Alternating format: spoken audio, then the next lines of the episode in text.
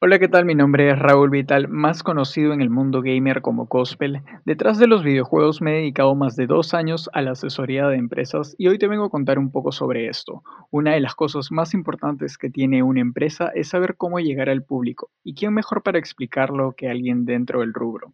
Hoy tenemos como primera invitada del podcast a Georgette Vital una publicista y gran amiga mía. Así que por favor, Georgette, cuéntanos un poco sobre ti. Hola, me gustaría decir hola a todos, pero no veo a nadie. Solo estoy yo con, mi, con mis audífonos. Em, hola Raúl, ¿qué tal? ¿Qué tal? ¿Qué tal? Mucho gusto escuchar tu bella voz dentro de toda esta época de pandemia. Em, bueno, ¿por dónde podría empezar? Eh, ahorita yo estoy estudiando, estoy en el último ciclo de la carrera de comunicación y publicidad y en la UPC. Y ahora actualmente estoy chambeando en una agencia que se llama Pasaporte. Estoy trabajando como directora de arte, eh, pero de todas maneras ya tengo una trayectoria de aproximadamente casi, casi tres años eh, como diseñadora de diseñadora publicitaria, diseñadora gráfica publicitaria, y también pimponeando ahí una que otra vez como directora de arte. Es mi primera vez que oficialmente me meto como directora de arte lo cual me emociona un montón. Em, en previas ocasiones, como te digo, estuve más como, bueno, entré inicialmente como diseñadora eh, gráfica publicitaria, pero bueno, en realidad, siendo honesta, las agencias eran pequeñas, las cuentas llegaban así por montón, los clientes eran exigentes, así que en realidad entré como diseñadora, pero imponía en varias cosas, hasta llegué a hacer fotografía, eh, llegué a hacer este, cosas de otras áreas, community manager, responder mensajes, hice de todo un poco en realidad, lo cual agradezco. En ese momento estaba como que súper sufriendo, eh, pero sí, sí lo disfruté un montón. ¿Tienes este, algún proyecto que estés realizando al día de hoy o tienes algo en mente? en mente no tanto, eh, sí estoy realizando un proyecto chiquitito, pero al final sí que me genera un poco más de felicidad, que es una tienda de arte online, bueno, una tienda online de arte, en el cual eh, mi mejor amigo Álvaro y yo posteamos cada cierto tiempo, cada que podemos, porque bueno, él está estudiando eh, cine en Argentina y yo estoy también full por la chamba y todo lo demás. Cada que podemos subimos ahí un poco de nuestras ilustraciones, porque bueno, no lo había comentado, pero a mí me gusta mucho pintar, dibujar, ilustrar. Recién hace poco descubrí la ilustración digital, la estoy probando y, bueno, me ha gustado lo que ha salido y quiero continuar en eso, ¿no? Entonces más o menos el proyecto que tengo es eso, dedicarle tiempo a eso. Sí, sí, sobre todo, sí he visto bastante de todo tu arte digital y sí, personalmente sí, me encanta, me encanta, siento de que tienes bastante talento. Gracias. Pero cuéntanos, más allá de todo esto, ¿cuál es el trabajo detrás de una directora de arte? Mm, bueno, la dirección de arte es una profesión, bueno, la dirección de arte en publicidad, ¿no? Porque directora, director de arte también hay en otros rubros, en rubros más audiovisuales pero el director de arte publicitario lo que hace es encargarse de la propuesta visual o propuesta gráfica de una campaña publicitaria o de cualquier, cualquier este, producto publicitario en realidad. Eh, ¿Eso a qué me refiero? Si, por ejemplo, nosotros queremos hacer una, campaña para, no lo sé, una, una marca de leche, imaginemos Gloria, ¿no? Entonces, si Gloria le pide a la agencia que hagamos una campaña publicitaria para, no lo sé, Navidad, primero lo que se hace eh, es en el área creativa, cuando ya te llega el pedido ya bien traducido, em, es que la dupla creativa, que está conformada por un director de arte y un redactor, o copywriter también se le llama así, eh, primero empiezan con la creación de un concepto publicitario, un concepto creativo. Y a partir de este concepto lo que fluye es generación de ideas, de qué se puede hacer, qué se puede decir, cómo decirlo. Y bueno, el director de arte lo que se encarga es la parte visual, o sea, plasmar ese concepto que se ha definido previamente en todo lo que tenga que ver con visual. Si es, por ejemplo, para hacer un anuncio eh, impreso, pues bueno, el diseño lo tiene que velar el director de arte. No necesariamente el ser, hacer el diseño final, pero sí este, gestionarlo, ¿no? Claro. En el caso de que sea una publicidad en, en televisión, pues eh, cómo se va a ver, cómo van a ser los planos, los colores, las paletas, toda esa chamba lo hace el director de arte. Eso es básicamente. Sí. Wow, bien cargado, bien cargado. Tú que has estado bien metida dentro de la, de la publicidad peruana, ¿qué es lo más común que ves en todos estos anuncios, en todo este ambiente publicitario? Considero que en Perú, bueno, no, no quiero meterme a explicar todo, todos los cursos que he llevado en la, en la universidad, pero eh, podemos comenzar hablando de los tipos de consumidores que hay, o bueno, que se tiene entendido hasta ahora que hay. Y son básicamente eh, tres. Uno es eh, un consumidor que prioriza la parte funcional del producto. Eh, el otro tipo de consumidor lo podríamos definir como alguien que aparte de la funcionalidad también le interesa la marca y todo lo el, la imagen de la marca, los valores de la marca y todo lo demás. Y un tercer consumidor podríamos llamarlo alguien que ya no prioriza tanto la funcionalidad porque en realidad creen que eso ya es como que algo que ya debería estar este, no necesariamente explícito, sino que es obvio que el, producto tiene que ser efectivo, sino que priorizan más la parte de la experiencia. Yo considero que Perú tiene de todo un poco, pero aún prevalece muchísimo los dos primeros consumidores, que son estos que te digo que uno prevalece la parte funcional y otro que es este que no solo prioriza lo funcional, sino también se fija en la marca, pero ese consumidor ya es un poquito más conservador y tradicional, ¿no?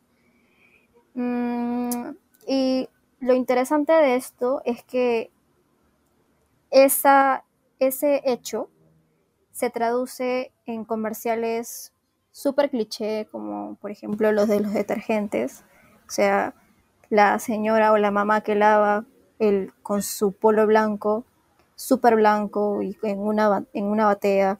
Está el polo lavado con el detergente que no es y el otro con el que sí es.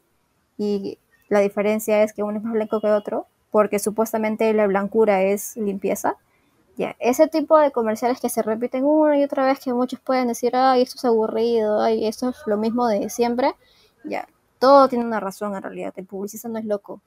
Eh, si si aún sigue apareciendo ese tipo de publicidades es porque créeme, sí es eficiente, sí atrae ventas, ventas de alguna u otra, de, uno, de alguna u otra forma, porque el consumidor, aún, el consumidor peruano al menos, aún sigue pegado a ese tipo de consumo, ¿no? luego, otra, otra categoría que sí me parece súper cliché, mm, creo que las leches, los lácteos, también me parecen que repiten repiten mucho, muchos patrones. Y eso es porque en realidad, o sea, hay, ah, está surgiendo un consumidor nuevo que es más digital, eso es cierto. Pero igual, o sea, el, consumidor tradicional aún no desaparece, aún no está desfasado, ¿no?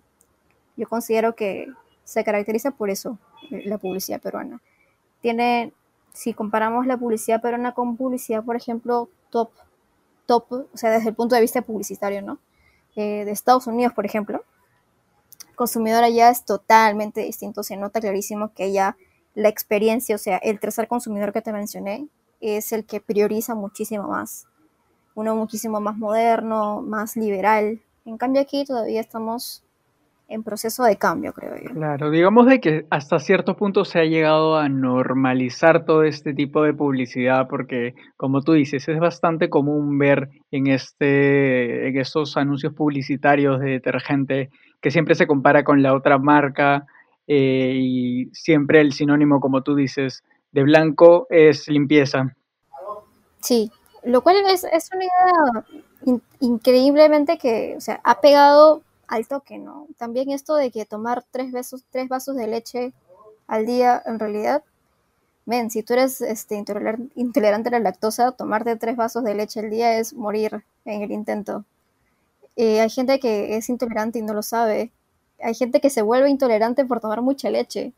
O sea, la publicidad en realidad ha dejado huellas profundas en el, en el peruano, en el consumidor peruano, ideas, pensamientos que son bien tradicionales todavía, que todavía se siguen manteniendo. Por eso es que podemos a veces decir, pucha, esta publicidad es como que la misma de siempre, pero en realidad es porque el consumidor aún está cambiando a paso lento.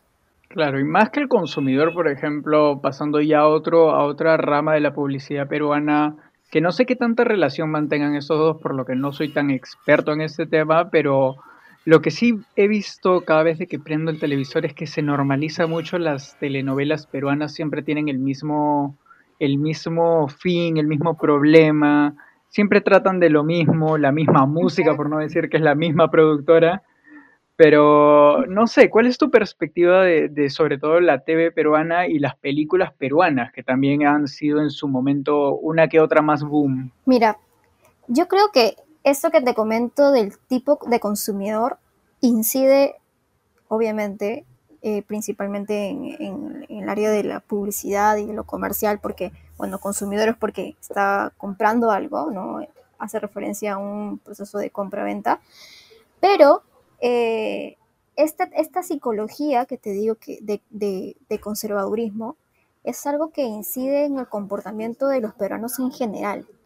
Entonces, eh, es este, este tipo de comportamiento en realidad, mm, ¿cómo decirlo? Afecta a todo lo que tenga que ver con comunicaciones. Tanto audiovisuales y audiovisuales, bueno, compete todo, ¿no? Eh, comerciales, no comerciales, eh, cortos, telenovelas, eh, películas. En realidad, todo eso se maneja a través de indicadores numéricos que, bueno, el más, el más conocido es el rating. Y bueno, en realidad, yo te puedo decir que yo he cambiado para, para, para cuentas, para marcas que han llevado sus publicidades a medios tradicionales, a TV, por ejemplo, y todo es rating, en realidad, todo es rating, todo el contenido que en la televisión este, aparece depende muchísimo de el tipo de consumo de televisión que tenga el peruano.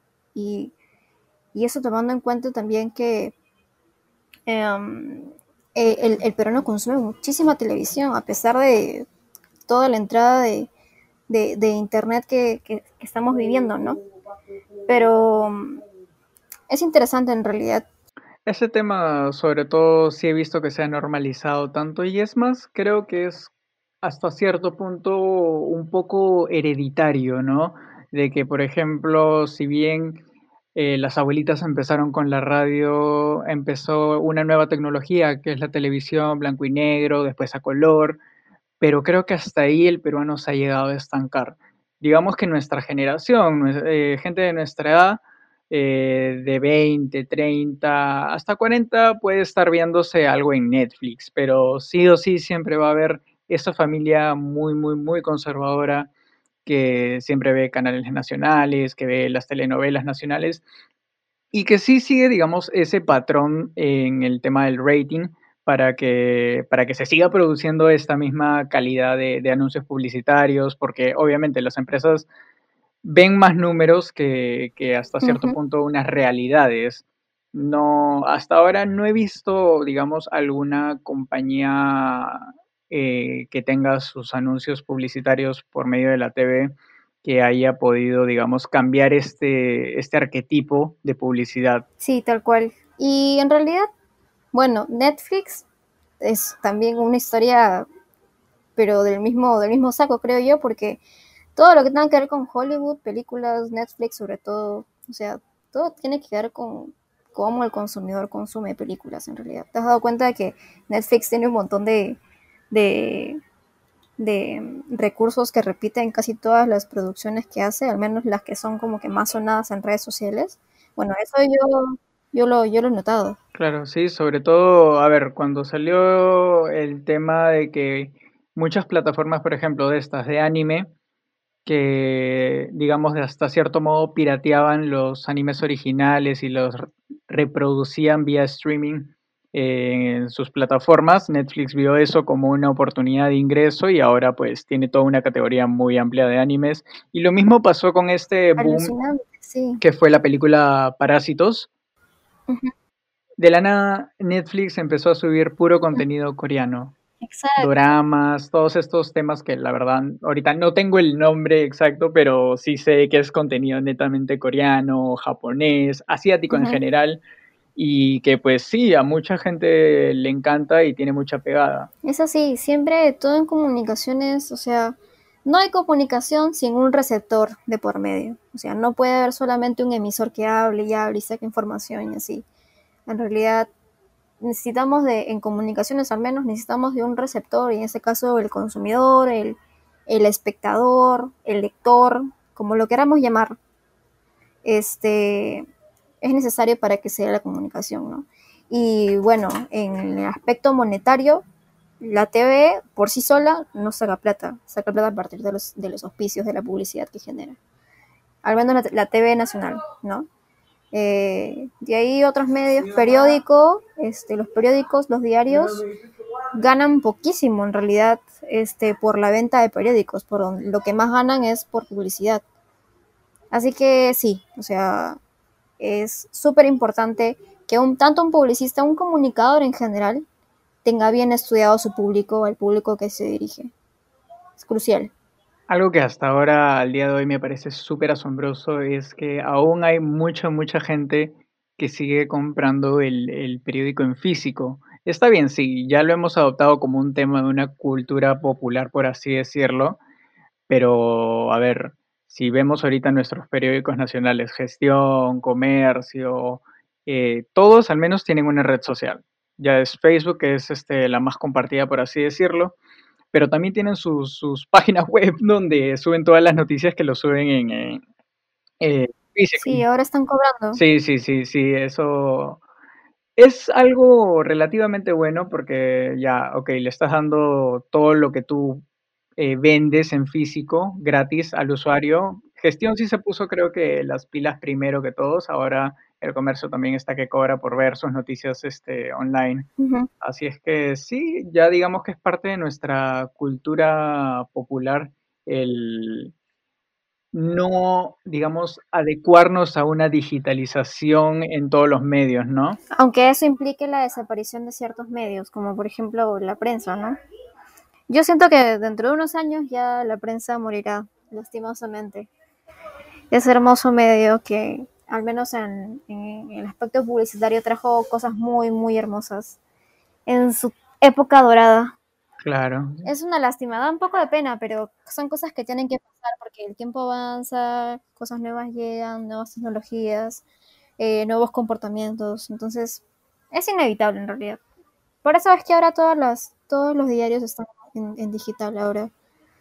Porque ya de verdad sale no, no tan rentable este el, los diarios impresos. No, para nada. Ahora con todo este tema ecológico, obviamente hay mucha gente que es más conservadora y todo esto, entonces dice, no, no quiero dañar el medio ambiente, mejor lo leo acá en mi laptop, en mi celular, en cualquier aparato tecnológico que yo pueda tener a la mano, lo voy a leer ahí no hay necesidad de llevar un periódico que al fin y al cabo me va a estorbar en todo mi viaje eh, para, para al fin y al cabo dañar al, medio ambiente, por así decirlo, ¿no? Sí, bueno, más que los conservadores son los, los más modernos los que piensan así. Son los conservadores los que tienen aún medio parados a, los, a los periódicos, a los más grandes, porque si te has dado cuenta, ahora en cuarentena se han volado un montón, ¿ah? Un montón de periódicos pequeños han muerto radios también. Eh, Radio Capital, chao Radio Capital. Eh, ha sido una época dura para, para los medios tradicionales. Y no solo, no solo con medios publicitarios, vamos al hecho de que con todo este tema de la pandemia, miles, eh, justo hoy día en la mañana estaba viendo datos de esto y el 50% de, de peruanos han perdido trabajo y el 48% de las MIPES han perdido completamente todo y han cerrado puertas. Eh, estos son datos algo terribles, horribles, porque, a ver, el, 99.7 o 99.8 son MIPES.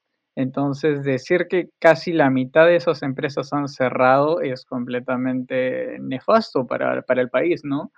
Eh, ahora, con temas publicitarios netamente, eh, Capital yo sí, digamos que hasta cierto punto lo escuchaba en sus inicios, en su, en su época dorada, ¿no? Ya después cuando empezaron a, a, meterle un poco de cherry a la cosa, dije, nah, ya sé cómo va a acabar esto. Entonces, cuéntanos tú un poco, basado en toda tu experiencia, ¿cuál crees tú que es el error que suelen cometer las empresas al publicitarse? Errores que suelen cometer. Mm, pues lo primero, lanzarse de lleno con todo y su logo ya hecho a mm, subir cualquier cosa que se les ocurra con tal de vender. Cuando no toman en cuenta el hecho de que, al menos eh, en lo que respecta a redes sociales, porque, bueno, eh, tomando en cuenta la coyuntura, toda empresa que, que, quiera vender ahora lo va a hacer a través de estos medios, de este medio este, tratar de bombardear de información al, al, consumidor como si de verdad esa persona creería de que sí lo va a leer, ¿no? Pero en realidad no leen, no lo van a leer. O sea, la publicidad es algo que en realidad nosotros queremos evitar. Yo evito, yo le doy skip a los videos de YouTube. O sea, yo también me siento invadida por la publicidad y soy publicista, así que no me ni siquiera quiero imaginar un, una, un consumidor peruano promedio, ¿no? Creo que un error fatal es terrible, lanzarse, terrible, con todo, la verdad. lanzarse con todo de una. O sea, tienen lo mejor que pueden hacer para este invertir su tiempo en, en, publicidad y su dinero también, ¿ah? porque la publicidad cuesta, aún así sean redes. Eh, pues que la piensen bien, que la, que la graneen bien, tratan de saber primero, ¿a quién se están dirigiendo? ¿Quién es su consumidor? ¿Qué le interesa a su consumidor? Eh, lo otro, eh, analizar yo como empresa qué tengo para ofrecer de interesante para que un consumidor X que me va a ver de un millón de marcas me, me podría escoger sobre las otras. ¿Qué tengo para ofrecer genial o distinto de las demás? Y cuando ya tenga ese elemento clave, que yo en publicidad lo llamamos el diferencial de la marca, eh, explotarlo, hacerlo tuyo y eh, armar toda tu publicidad, toda tu pauta, todo tu contenido, respaldándote en esa verdad, ¿no? Claro, o sea, tiene que ser verdad también, no podemos simplemente inventar yo soy la mejor marca del mundo, eso es, eso ya no es creíble en ningún lado, tal vez en años de la pera sí, pero ahora no, entonces, y bueno, creo que en realidad, tomando en cuenta todo lo que te estoy diciendo ahora, lo mejor que podría ser una empresa que está empezando, por ejemplo, eh, sería buscar ayuda de gente que sabe, que esté metida en el tema. Si tú no sabes nada de publicidad, este, no, no, no sabes nada de redes, no sabes nada de cómo estudiar al consumidor, no sabes por dónde empezar, busca ayuda. Creo que te sale mucho más rentable invertir en gente que sabe que luego gastar tu plata sin saber, con los ojos cerrados, esperando a que vendas y al final no vender nada. Siempre cuando una em empresa empieza, hay algo que también tienen que aceptar el, empresario, el fundador de la, de la marca, y es el hecho de que durante los primeros años de la vida de tu marca, todo va a ser gasto. No esperes tener tus ganancias el primer día que empieces tu, tu, empresa. Eso es imposible. Es, a no ser de que, no sé, vendas qué, la cura del cáncer, lo cual sería este, algo que no lo haría una persona mortal como nosotros, no lo haría una empresa grande, una corporación. Uh, pero eso, o sea, creo que el, la, la mejor, eh, el mejor consejo que podría darle a una empresa que está empezando es acudir a ayuda. Y si no está empezando, también. Siempre es bueno tener asesoría, consultoría con alguien que sepa. No es un publicista como un marketero, al menos. Eh, y lo otro, bueno, desde el punto de vista de directora de arte, que pues que se preocupan por el diseño. De verdad, dice mucho. Eh, la, parte visual es, creo, no, no creo, estoy, estoy este, segura de que es una de las partes más importantes de toda publicidad. Todo entra por los ojos, eh, a no ser de que sea radio, pues, ¿no? Em, no se suele leer mucho, en realidad, así que si tienes una imagen impactante, que refleje el concepto de tu marca, que vaya con tu línea gráfica, y hablando de línea gráfica me refiero a, o sea, a la unidad visual de todo tu contenido, ¿no? Todo tu contenido tiene que tener este alguna relación, no, no puedes simplemente un día hacer tu contenido amarillo y luego eh, dos días después que todo sea full verde, porque eso confunde a las personas. Las personas no están ahí pendientes de lo que tú haces y tampoco van a este, adivinar lo que tú quisiste decir. Eso también es otro consejo. O bueno, un error común en, en, las empresas. Cuando hacen su contenido y asumen que lo que están este, subiendo, ya sea en redes o lo que sea, eh, lo van a entender. Cuando en realidad, o sea, ellos, uno, un publicista, por ejemplo, lo puede entender porque lo estoy haciendo, ¿no? Yo me me, me, me partí el lomo haciendo el concepto y entiendo todo el sentido, pero si una persona, yo no voy a estar ahí al costado para explicarle el concepto que se me ocurrió para hacer una publicidad. Eh, uno tiene que siempre hacer las cosas asumiendo de que hay un consumidor que no sabe nada sobre tu marca y es más, no tiene intenciones absolutas de buscar gastar su plata en ti. Eh, ese tipo de persona va a recibir tu, tu, comunicación. Entonces, ¿cómo debería ser tu comunicación? Siempre hay que pensar bastante en eso. Meterse en la mente del consumidor. Es una frase súper cliché en publicidad, pero súper, súper real en realidad. Creo que resume bien todo lo que, lo que te comento. Sí, sí, sobre todo con todo esto que me has dicho, yo no puedo estar más de acuerdo contigo porque sí, algunos dicen, tenemos clientes buenos como tenemos clientes malos. Y justo hace poco veía un post en, en, Instagram, ¿cuáles son tus tipos de clientes buenos? Aquel con el que siempre puedes contar para que no te diga, este, ya, hazlo como tú creas, porque asumo de que tú como publicista o como marketera has escuchado esto. Hazlo como tú consideres correcto. Sí, es terrible. Y el fundamento que te dicen detrás de todo eso es, pero por eso te estoy pagando, ¿no? Lo peor también, algo que a mí me desgarra, uy, clientes de todo tipo me, he encontrado. Algo a mí que me desgarra muchísimo es que yo le presento algo al cliente y me dice, no, está feo. O no, esta, estas dos palabras que asesinan, ¿ah? O bueno, tres palabras. No me gusta. Luego preguntas, ¿pero por qué no te gusta? Ay, no, es que por eso, por e, es que no, me gustan en general y no te dan una razón por la cual no te gusta. Eso no solamente es una falta de respeto a tu esfuerzo, sino que demuestra muchísimo de que el cliente no, o sea, no, no te está dando una retroalimentación como profesional, ¿no? Este, eso es algo entendible en realidad. Claro. Claro, o sea, yo también he tenido que ser muy, muy paciente en, en, muchas, en muchos casos porque, como te digo, cuando yo empecé, yo me topé con marcas chiquitísimas, hasta con startups. Em, y obviamente clientes que no tenían ni la menor idea eh, de lo que era publicidad o cómo empezar y tenían desconfianza de invertir su dinero en una agencia porque era su primera vez. Y es completamente entendible, uno tiene que ponerse también como profesional en los zapatos del, cliente.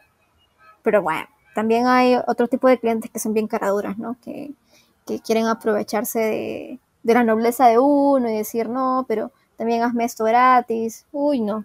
Hay de todo, de todo tipo. Gente que también menosprecia el trabajo, la chamba de los comunicadores. Es... Claro, claro, sí. Yo no sé si es que a ti te ha pasado este rollo de que, por ejemplo, ya estás a unos días de que se acabe el contrato. Yo normalmente hago los contratos mensuales y ya depende de la marca o de mí abandonarlo. Los hago por plazo indefinido, pero obviamente siempre estipulo el tema de los pagos y todo esto. Es tema aparte. Pero no sé si es que a ti te pasa de que, por ejemplo, llega ya uno de los últimos días del mes y la empresa te está diciendo, no, ya creo que ya no vamos a, continuar contigo. ¿Qué pasa que después de esto? En los últimos días del mes te tratan de exprimir todo lo que puedan y te dicen, no, creo que esto no, pero ¿qué pasa detrás de eso? Después tú ves cómo se guardan el contenido y después al mes siguiente ya ves el mismo contenido que tú has creado.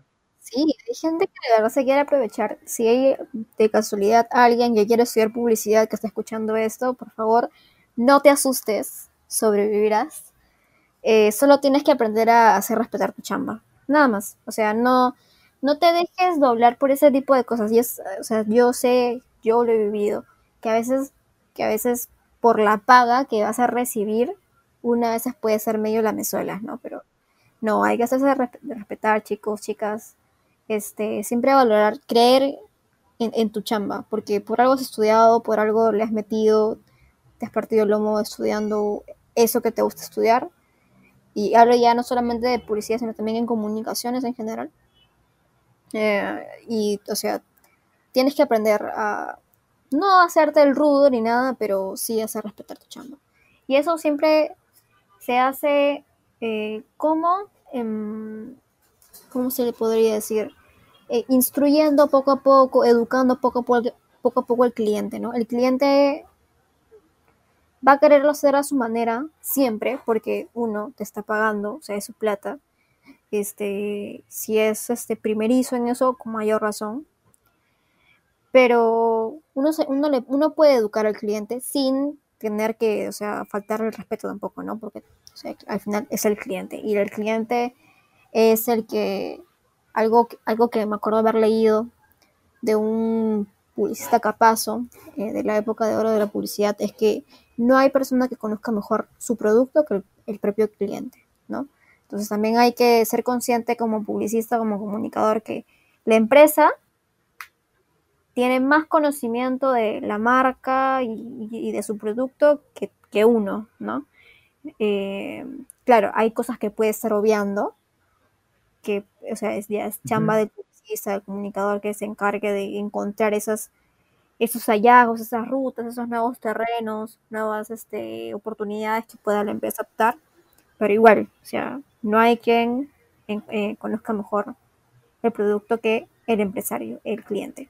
Eh, pero de todas maneras, eso no quiere decir de que manteniendo el respeto se puede educar al cliente, o sea, indicarle desde un principio los límites, los parámetros, horarios de consulta para escribirnos, no escribir en domingo en la noche, no escribir viernes a las 10 de la noche, ni domingos en la madrugada, ni nada de eso. Tampoco pedir cambios extremos en, en los diseños ni en las publicidades con cero minutos de anticipación, o sea, siempre con anticipación. En publicidad se trabaja con grillas de contenido, o sea, son como calendarios, precisamente para evitar ese tipo de inconvenientes, ¿no? O sea, todo con tiempo, bien, bien planeado, bien organizado, la chamba sale bien así. Si, permite, si permitimos que el, cliente haga el, zafarrancho que quiera, uno, nos estresamos todos y otro, nos, nos podríamos eh, pecar en sacar este sacar algo que no que sea mediocre no que no que no en realidad no sirva y el cliente va a estar más enojado, pues. Pero sí, sí, se, sí se puede evitar. Siempre hay que explicarle bien al cliente de que hay pasos que hay que seguir, hay que tener paciencia y eso. Así que sí se, sí se puede, se logra, se logra. Wow, wow, wow. La verdad sí ha sido bastante enriquecedor este podcast y muchas veces en todo, lo, en todo el largo de estos más de 30 minutos que vamos he asentado la cabeza como que, ah, sí, sí me ha pasado esto. Sobre todo cuando también me han tocado este, empresas que son startup, que, o sea, por profesión los, los que dirigen la empresa no tienen el conocimiento de lo que va, pero aún así quieren incursionar en tal negocio. Entonces, contratan, está bien, me contratan a mí, yo normal los asesoro de la mejor manera, eh, ya sea, eh, digamos, en los rubros que a mí me importa, que son alimentos y bebidas, moda, en todo esto, y al final como que te dicen, pero ¿por qué tiene que ser así? Le explicas, ya, está bien. Después, al siguiente post o a la siguiente revisión de la semana o mensual que tengan, ¿estás seguro que está así bien? Y tienes que volver al punto cero de inicio de nuevo.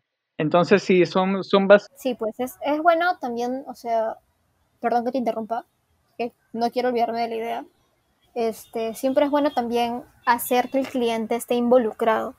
Me imagino que si es cliente primero se va a querer estar ahí atrás. Sí. Pero en el caso de que no lo esté, también hay que mantenerlo informado de todas las cosas que se hacen, por qué se hacen, fundamentarle, hacer videollamada con él, call, este, todo, todo, ¿no? Por eso, es más, en las agencias grandecitas hay un área designada para hacer solo eso. O sea, hacer el nexo entre la agencia y este y el cliente, que es el área de cuentas. Así que para quien quiera ser publicista, ya saben de que puedes también meterte a esa área. Los de cuentas, pucha, son unos capazos. Mis respetos a los de cuentas. Es una chamba chévere también. Nunca, me, nunca llegué a meterme a cuentas, pero sí se ve que hay gente que es bien chambera ahí. ¿De qué se, de qué se encarga cuentas más que nada? Eh, el área de cuentas, como te digo, es el nexo entre, entre la agencia de publicidad y el cliente. O sea, se encarga de que todos los pedidos estén bien, que los pedidos al final terminen este, respetando eh, las necesidades del, cliente, ¿no? Em, supervisan todo, los cronogramas, que, todo esté bien, que todo esté ok, eh, le hacen llegar al cliente eh, consultas, hace que llegue a la agencia este, los pedidos, ¿no? Traducidos, porque en realidad el cliente debe decir, yo quiero esto, quiero esto, quiero esto. los de cuentas te traducen eso en, un documento mágico que llamamos brief, brief de cuentas. Ese brief de cuentas luego pasa al área de planning, que es un área que se encarga de hacer la planificación estratégica para ese pedido o ese problema que pueda tener el cliente. Y planning se crea otro documento mágico que se llama brief, pero de planner. El brief de planner Ah, pasa al área de creatividad y en creatividad se trabaja con un brief creativo y a través de ese brief creativo se empieza ya que es como que un resumen, recontra resumen de todos los pedidos, la estrategia y todo lo que hay, este, ya nace la idea en el área de creatividad y la ejecución, cómo se va a hacer, ¿no? Es más o menos así. Eh, todas las áreas en, en la agencia son súper necesarias, todas convergen, todas se comunican eh, y así es más o menos el proceso.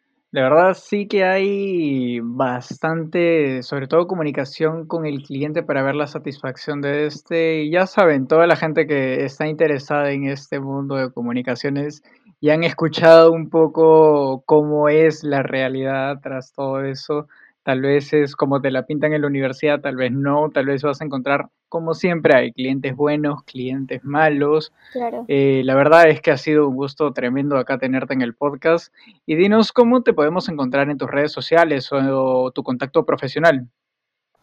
Eh, bueno, si quieren verme, ver mi lado profesional, tal vez quieran ver mi Behance, que es donde está mi portafolio tal vez les pueda servir de, a, alguien de ayuda que tal vez está buscando chamba y quieren saber cómo armar su portafolio para poder mandarlo a junto con su CV a la agencia que quieran, pues pueden buscarme como Georgette BP.